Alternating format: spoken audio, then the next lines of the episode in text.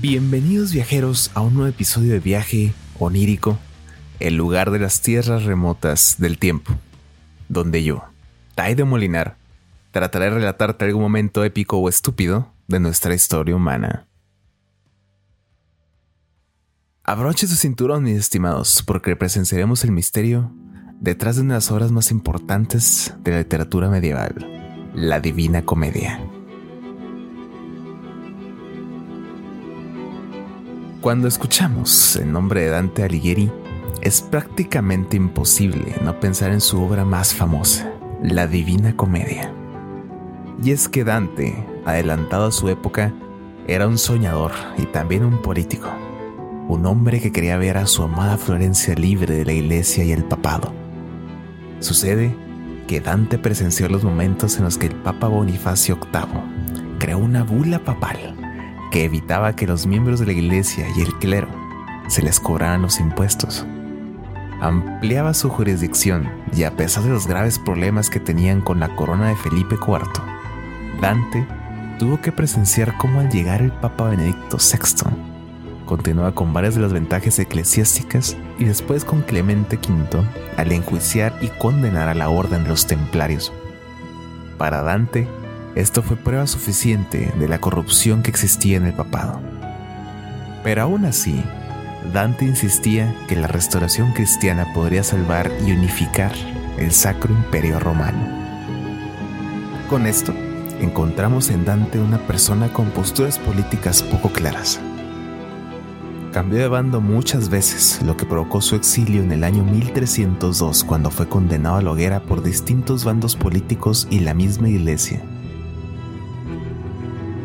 Dante había provocado su propia inspiración para viajar al infierno en carne propia y poder escribir su obra durante este periodo oscuro de un personaje que ahora era errante. La Divina Comedia fue escrita entre los años 1304 y 1319, pero su impresión sucedió hasta el año 1472. De hecho, la obra originalmente se llamaba solamente Comedia, dando hincapié a una categoría que existía en aquellos años para indicar que la obra tenía un final positivo. El adjetivo divina se agregó posteriormente a mitad del siglo XVI por su contenido sencillamente épico.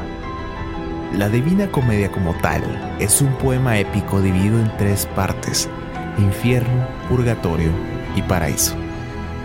Dante diseñó su obra de tal forma que cada parte la compuso con 33 cantos y un canto de introducción llegando a un total perfecto de 100.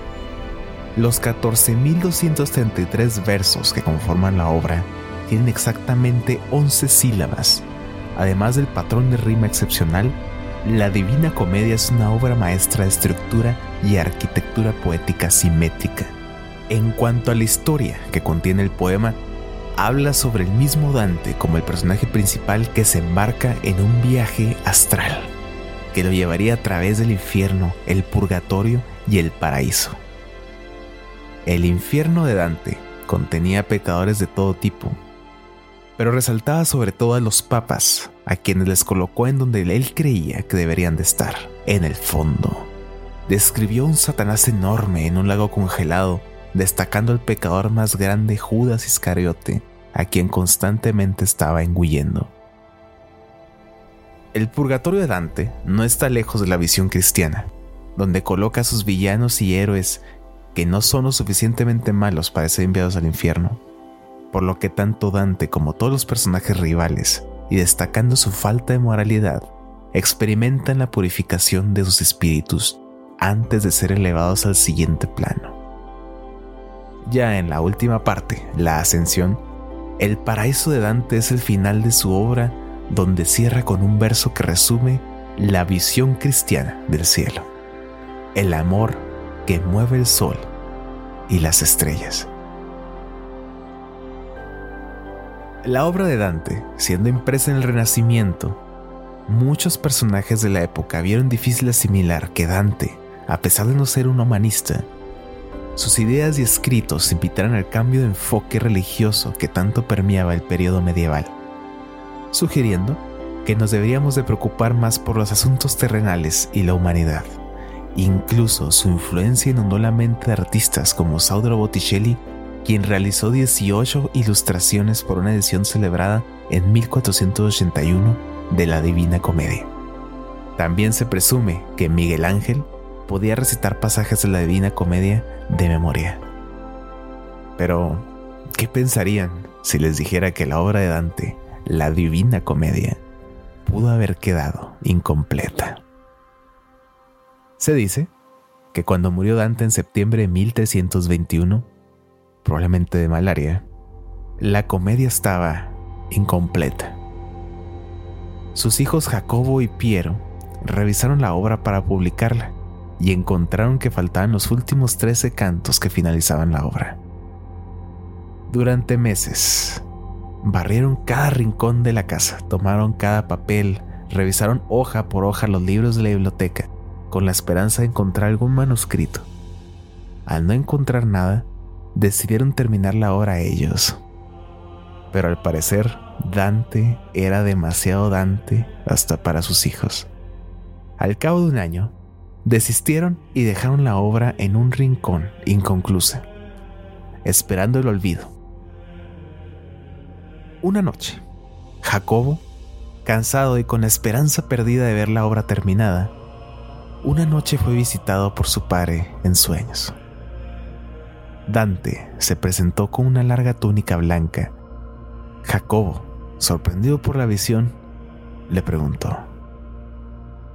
Padre, ¿está, está su obra terminada? Dante asintió con la cabeza. Y entonces la aparición extendió su brazo y con el índice señaló un viejo gabinete donde un compartimiento oculto se revelaba. Jacobo despertó de golpe y le platicó a su hermano. Aunque ambos escépticos dejaron pasar la noche hasta que, en una reunión con un amigo de Dante, Piero Giardino, este insistió en que buscaran el lugar que había señalado el difunto en el sueño. Después de analizar detenidamente el gabinete, notaron una pequeña persiana fija a la pared. Cuando la levantaron, encontraron un hueco con varios manuscritos en papel amarillentos y llenos de moho. Resultaron ser los fragmentos faltantes de la Divina Comedia. Y así, Dante Alighieri salvó su obra del olvido desde el otro lado de las costas plateadas. ¿Habrá sido realmente un sueño? ¿O quizás solo fue el difuminado velo que se levanta cuando cerramos los ojos? Ahí, donde nos esperan los caminos celestiales al lado de los ángeles o el frío del abismo marino, en los caminos misteriosos de un viaje onírico.